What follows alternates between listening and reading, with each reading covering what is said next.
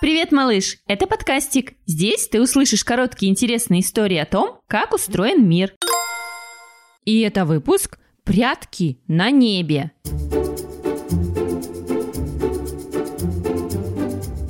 Ты любишь играть в прятки, малыш? Прятки любят все, даже солнце.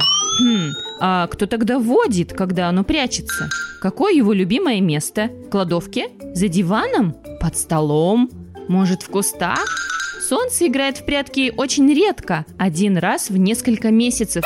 Когда солнце прячется, это называется солнечным затмением. Для пряток у солнца только одно место. В космосе, где солнце находится, нет кустов, кладовок и диванов. Но есть Луна. Луна вращается, то есть летает вокруг нашей планеты Земли. И иногда наступает такой момент, что Луна встает между Землей и Солнцем, то есть она загораживает нам Солнце, как будто оно за Луну спряталось. Затмения бывают полные, когда из-за Луны совсем не видно Солнца. На небе это выглядит как светящееся кольцо вокруг темного круга. Или есть затмения частичные – когда солнце из-за луны выглядывает. Прячется не полностью, а так, что остается виден один бачок. Почти все солнечные прятки остаются для нас незамеченными, потому что солнце настолько яркое, что даже во время частичного затмения его света для нас достаточно.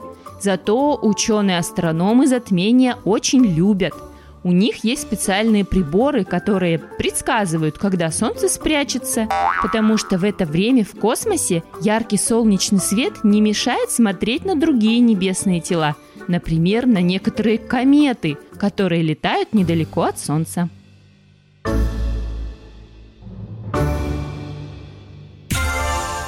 Вам нравится подкастик?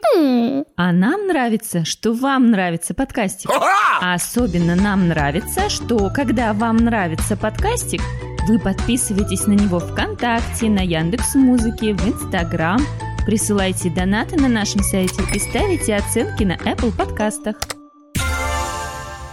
Слушайте сами и включайте своим детям бесплатные аудиоистории о том, как устроен мир. Вбивайте в интернет-поисковик слово «подкастик» Будет весело и интересно.